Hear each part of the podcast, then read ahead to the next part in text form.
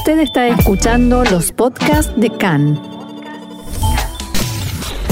CAN, Radio Nacional de Israel.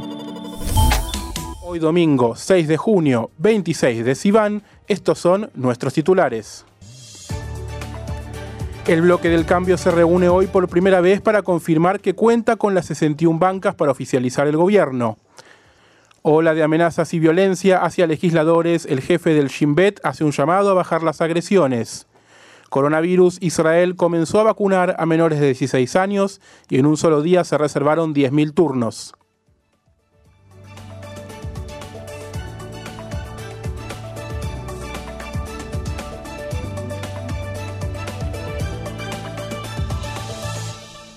Vamos entonces al desarrollo de la información que por supuesto comienza con la política. Los líderes de los ocho partidos que conforman el llamado bloque del cambio se reunirán esta tarde por primera vez tras el anuncio oficial que hizo Yair Lapid al presidente Rivlin el miércoles por la noche de que contaba con los miembros con la coalición para formar un nuevo gobierno. Se espera que en esta reunión Naftali Bennett anuncie que seis de sus miembros del partido Yamina votarán a favor de la conformación del gobierno. Semanas atrás se produjo la deserción del legislador Amihai Shikli. Durante este fin de semana, Bennett estuvo en conversaciones con Nir Orbach, a quien logró convencer de ser el voto 61 que consagraría a la nueva coalición. A pesar de los trascendidos del jueves acerca de que Orbach iba a retirar su firma del pedido de remoción del presidente de la Knesset, el viernes Orbach dejó entrever que no impedirá la formación del nuevo gobierno. Según informes, Orbach le dijo a las personas que trataban de influenciar su renuncia, no pongan sus expectativas en mí, a menos que haya algún giro repentino, tengo la intención de permitir el establecimiento de este gobierno, ya sea apoyándolo activamente o dimitiendo de la Knesset. En caso de que Orbach renuncie a su banca, su lugar sería ocupado por la parlamentaria Girly Pinto, quien en reiteradas ocasiones manifestó su apoyo al gobierno que encabezará o encabezaría el líder de su partido, Naftali Bennett. También el viernes, Edith Silman de Yamina confirmó que tras considerarlo largamente, votará en favor de la conformación del gobierno. Pero desde entonces la legisladora ha sido víctima de amenazas e intimidaciones, por lo cual solicitó al Servicio de Seguridad de la Knesset una protección especial que le fue conformada horas atrás y también a Anir Orbach. De esta manera, cuatro de los seis legisladores de Yamina tienen una protección especial. Recordemos, lo habíamos anunciado el jueves, que Naftali Bennett tiene una protección especial del Servicio General de Seguridad que se le da a los funcionarios más importantes del Estado por su inminente asunción como primer ministro.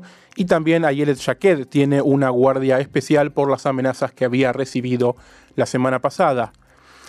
Khan pudo saber que Silman envió un mensaje de voz al grupo de WhatsApp de Yamina mientras conducía su auto, alegando que la estaban siguiendo. Realmente no me siento bien, hay un auto que me persigue en la calle, me gustaría saber qué creen que puedo hacer. Me siguieron fuera de la casa y me siguen a todos lados. Esto dijo Silman en este audio. Silman decidió por el momento no enviar a sus hijos a la escuela durante estos días. Anoche activistas protestaron frente a su casa en Rehoboth al grito de robaste los votos de la derecha y también Nir Orbach fue blanco de protestas e intimidaciones durante varios días en su casa en Petah Reiteramos, la Guardia Especial de la Knesset les asignó una, un operativo de seguridad especial.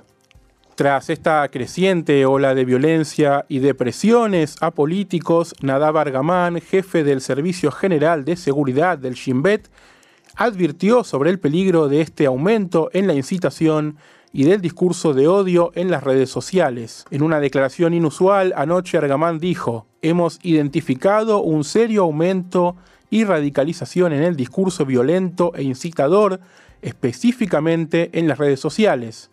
Este discurso puede ser interpretado entre ciertos grupos o individuos como uno que permite la actividad violenta e ilegal e incluso puede llevar a dañar a las personas. Algamán dijo que los políticos, los líderes de opinión, las figuras religiosas y los educadores de todo el espectro político deben hablar claramente contra cualquier violencia. Es nuestro deber hacer un llamado claro y decisivo para el cese inmediato del discurso incitante y violento. La responsabilidad de frenar el discurso recae sobre todos nosotros. Como reacción a las expresiones del jefe del Shin Bet, el ministro de Defensa Benny Gantz publicó en su cuenta de Twitter, parece que no hemos aprendido las lecciones necesarias de los eventos pasados, una clara referencia al asesinato de Itzhak Rabin en 1995. Mientras tanto, los principales rabinos del movimiento nacionalista publicaron anoche una carta abierta en la que piden a sus seguidores que hagan todo lo posible para garantizar que se frustre el llamado gobierno del cambio. El comunicado expresa, no podemos aceptar una realidad en la que se formará un gobierno en Israel que dañará los asuntos más fundamentales de religión y Estado que fueron aceptados desde el establecimiento del Estado de Israel y hasta hoy por todos los gobiernos. Este gobierno está totalmente en contra de la voluntad del pueblo, como se refleja directamente en las pasadas elecciones. Debemos hacer todo para que este gobierno no se forme. La carta había sido publicada poco después de los comentarios del director del Shin Bet, pero minutos después de la publicación de este comunicado, uno de los firmantes, el rabino Chaim Druckmann, negó que la convocatoria pudiera interpretarse como una incitación a la violencia y dijo que se opone a todas las formas de violencia. En un video publicado en redes sociales, el rabino Druckmann asegura, no hay incitación, es inconcebible que esto sea visto como un llamado a la violencia física o incluso verbal, más bien el gobierno debería ser impedido solo por medios democráticos. Y respecto de cuándo se conformaría la coalición de gobierno, cuándo se conformaría el nuevo gobierno, Khan pudo saber que el presidente de la Knesset, Yariv Levin, está considerando convocar al Pleno del Parlamento para jurar al nuevo gobierno este miércoles. Según el reglamento de la Knesset, el presidente de la Cámara tiene hasta siete días para llamar a votar la conformación de un nuevo gobierno una vez recibida la propuesta de coalición en una sesión ordinaria. Como el Pleno de la Knesset se reúne mañana lunes, el sentido común indicaba que Levin, por supuesto un dirigente del Likud, aprovecharía el plazo máximo que le otorga la ley, esperando que en el medio algún miembro de la coalición decida desertar. Este plazo sería el 14 de junio, sería la fecha límite para que se vote el nuevo gobierno, pero la estrategia de Levin podría ser especular con renuncias o dudas dentro de miembros de Yamina que no permitan al bloque del cambio alcanzar la mayoría en el momento preciso en que Levin convoque a la votación y de esta manera hacer caer la coalición.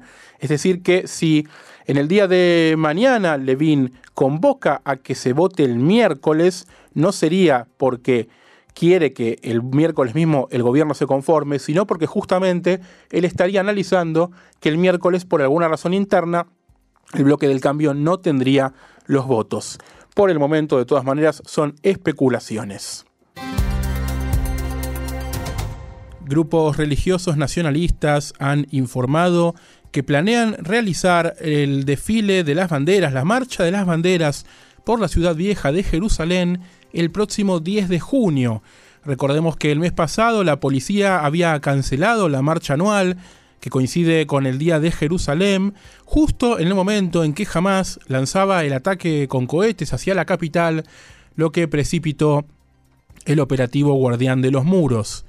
El anuncio publicado por los organizadores este jueves dice una vez más, marcharemos por las calles de Jerusalén con la cabeza en alto y las banderas israelíes en alto, exigimos la unificación de Jerusalén para siempre, vengan en masa.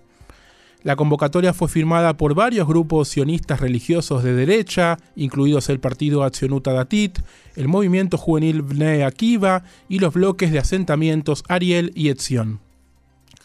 Por su parte, el ministro de Defensa y también miembro del bloque del cambio, Benny Gantz, dijo anoche que exigirá que se cancele la marcha por la ciudad vieja si ésta requiere de medidas de seguridad extraordinarias y pone en peligro el orden público y los procesos diplomáticos. Gantz emitió la declaración luego de una reunión con los jefes militares y policiales, con el asesor del letrado del gobierno, Abihai Mandelblit, y con otros altos funcionarios de seguridad. Quien estuvo ausente de esta reunión fue el ministro de Seguridad Pública, Amir Ohana de Likud, cuya oficina tiene a cargo la supervisión de la policía. En respuesta al anuncio de Gantz, el líder de Acción Datit, Bezalel Smotrich, calificó al ministro de Defensa de cobarde. Abro comillas, no esperamos tener un Estado judío independiente y soberano durante dos mil años solo para que un ministro de defensa cobarde se doblegue públicamente ante las amenazas terroristas de Hamas e invite a más amenazas y más terrorismo y busque evitar que los judíos marchen con banderas israelíes en Jerusalén, nuestra ciudad santa y la capital unida. Smotrich instó también a Netanyahu y a Ohana a anunciar que la marcha se llevará a cabo según lo planeado. Desde el bloque del cambio no se hicieron esperar las críticas a lo que llaman un claro intento de frustrar la formación de gobierno. Según Ram Ben Barak de Yeshatid, abro comillas, estamos en el inicio de días difíciles en los que se hará mucha presión e intentos para frustrar el cambio de gobierno, pero al final Aquí comenzará una nueva era, la voluntad de formar un gobierno que unirá la división en la sociedad israelí superará todos los intentos de frustrarla. La líder de Abodá, Mira Mijaeli, también dijo que la reprogramación de la marcha parece un intento de reavivar la violencia y agregó que todo el drama que vimos debido a las provocaciones en Jerusalén acababa de calmarse, sería descaradamente irresponsable volver a permitirlo. El líder de Meretz, Nitzan Orovitz, dijo que si Netanyahu y Smotrich reavivan las llamas en Jerusalén la próxima semana, no habrá más dudas sobre el motivo y el objetivo.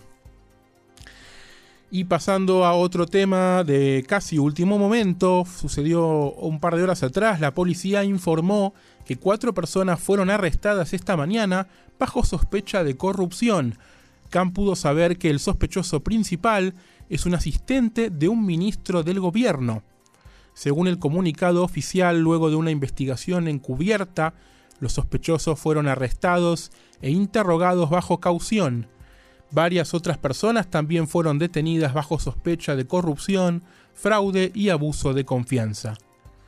La declaración identificó a los sospechosos como un funcionario, un exfuncionario, el director de una empresa médica y el director de una empresa dedicada al lobby político.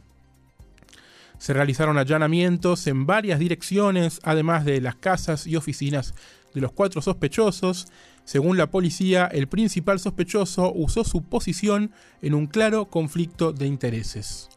Según el comunicado también, los investigadores sospechan que en varias ocasiones este funcionario, junto con los demás involucrados, aceptó sobornos a cambio de cuidar los intereses comerciales de grandes empresas. La investigación fue realizada inicialmente por un equipo encubierto de la Unidad Anticorrupción, la AB 443. Los sospechosos podrían ser llevados ante el Tribunal de Magistrados de Rishon LeZion hoy para audiencias de prisión preventiva si se considera necesario.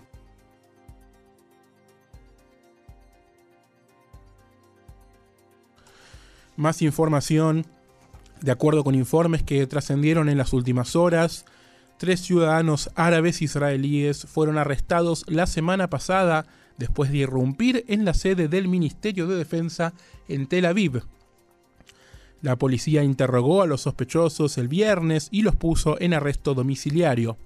En un comunicado, el Tzal informó que los tres sospechosos escalaron la cerca y entraron en el cuartel general del ejército, conocido como la Kiria. Soldados del ejército y la policía arrestaron a los sospechosos en cuestión de minutos. Según la investigación preliminar, los motivos de la irrupción de los sospechosos son criminales y se descarta razones políticas o nacionalistas.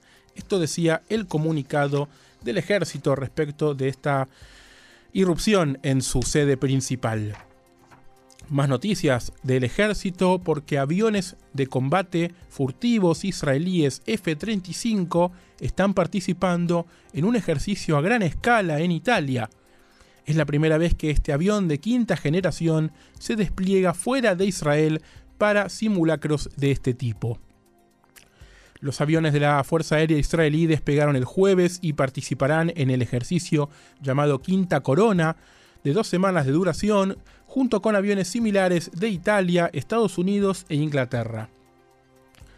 Junto con los F-35 del Escuadrón 140, Israel también ha enviado aviones F-16A del Escuadrón 116, G-550 del Escuadrón 122 y reabastecedores del Escuadrón 120.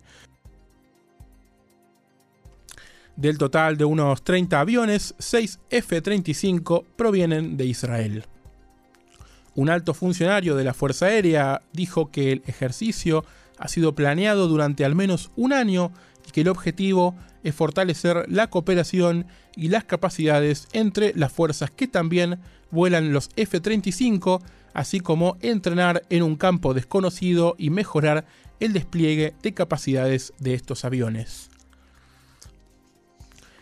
Otra noticia tiene que ver con el líder de Hamas en la franja de Gaza, Ijia Sinuar, volvió a jactarse este fin de semana de que su agrupación ganó en la última ronda de enfrentamientos con Israel. Dirigiéndose a un grupo de académicos de la franja de Gaza, Sinuar afirmó que Israel había fracasado en su intento de destruir las capacidades de la resistencia palestina y aseguró que Israel destruyó menos del 3% de los túneles de Hamas durante los combates en Gaza. Abro comillas, nuestra gente demostró a la ocupación y al resto del mundo que nuestra comunidad está lista para defender la mezquita de Al-Aqsa. El líder terrorista también elogió a los palestinos en Jerusalén por resistirse a los planes israelíes para judaizar la ciudad, dividir la mezquita de Al-Aqsa y llevar a cabo una limpieza étnica. Sinuar denunció a los países y gobernantes árabes que firmaron tratados de paz con Israel y arremetió contra la autoridad palestina por llevar a cabo la coordinación de seguridad con Israel en la margen occidental. Sinuar también hizo mención a los días de tensión y violencia que se vivieron fronteras adentro de Israel. Abro comillas, el levantamiento de nuestro pueblo en Jerusalén en la margen occidental y en las tierras de 1948 presionó al enemigo más que los cohetes de la resistencia. Cuando Sinuar hace referencia a quienes están en las tierras del 48, hace referencia justamente a los ciudadanos árabes israelíes y a las tensiones que se vivieron durante las mismas jornadas en las cuales caían los cohetes desde Gaza. La información nos lleva ahora a Irán, donde anoche fue el primero de los tres debates televisivos previstos entre los candidatos para las elecciones presidenciales que se llevarán a cabo el próximo 18 de junio. En medio de una profunda crisis económica y social, los candidatos repartieron e intercambiaron acusaciones y culpas sobre esta crisis. Recordemos que el Consejo de Guardianes de Irán, dominado por los conservadores, aprobó a siete candidatos para las elecciones, cinco ultraconservadores y dos reformistas, tras la postulación de alrededor de 600 aspirantes a ocupar la presidencia de Irán. El jurista ultraconservador Ebrahim Raisi es ampliamente visto como uno de los favoritos después de que el Consejo descalificara al conservador moderado Ali Larijani. Durante el debate, los candidatos ultraconservadores pidieron al candidato reformista Abdul Nasser Emati, que gobierna el Banco Central de este país, que asuma la responsabilidad de la crisis. Mohsen Rezaí, ex jefe de la Guardia Revolucionaria de Irán, le dijo, señor Emati, su gobierno fue catastrófico, está sentado aquí como representante del señor Rouhani, el presidente actual saliente de Irán. Emati, en cambio, apuntó al plan económico de sus adversarios ultraconservadores, diciendo que sus promesas de ayuda financiera directa masiva eran irrealizables. El ultraconservador Raisi, que obtuvo el 38% de los votos en las elecciones presidenciales de 2017, evitó enfrentamientos directos con los reformistas. Dijo Raisi, la inflación es uno de los problemas graves que enfrenta la gente hoy en día, el precio de los productos básicos ha sido subido considerablemente. Agregó también Raisi que la deshonestidad de ciertos funcionarios es una de las principales preocupaciones del pueblo iraní. Habrá otros dos debates, como decíamos, antes de los comicios del 18 de junio, el martes y el sábado. Y volviendo a este lado de la región, el jefe de la misión de la Agencia para Refugiados Palestinos de las Naciones Unidas en Gaza fue retirado de su cargo luego de un escándalo en el enclave tras sus declaraciones a la televisión israelí. Días atrás, Matías Schmale había dicho que los ataques de las fuerzas de defensa de Israel durante los 11 días de la operación Guardián de los Muros parecieron ser precisos y sofisticados, tanto Schmale como su adjunto David de Bold abandonaron Gaza la semana pasada. Las declaraciones dieron lugar a acusaciones de parte de Hamas de que Schmale estaban exonerando a Israel por la muerte de civiles palestinos, lo que los llevó a disculparse. Un portavoz de la agencia dijo que Schmale había sido llamado de regreso a Jerusalén para consultas y había decidido tomar una licencia prolongada. Según médicos palestinos, tanto Schmale como De Bold fueron considerados persona non grata por Hamas, que exigió que los funcionarios fueran despedidos. El portavoz de la agencia informó que De Bold continuaría su trabajo de forma remota desde Jerusalén y que la comisionada general junta Leni Stenste dirigiría la oficina de Gaza interinamente. Y una información corta tiene que ver con deportes y con el fútbol, porque la selección israelí venció ayer como visitante en un amistoso internacional a Montenegro. Fue 3 a 1, todos los goles fueron convertidos en el segundo tiempo. Para la azul y blanca anotaron Eran Zahavi, Manor Solomón y Gadi Kinda. El próximo compromiso de Israel será otro amistoso, esta vez un poco más difícil que Montenegro. El próximo miércoles por la noche visitará a Portugal en Lisboa. El próximo partido por la eliminatoria europea para el Mundial de Qatar 2022, que es el compromiso más importante que tiene Israel en este momento, será el primero de septiembre, también como visitante frente a Islas Feroe. Tras tres partidos jugados, Israel marcha tercero en la tabla del grupo F con cuatro puntos, uno ganado, uno perdido y uno empatado.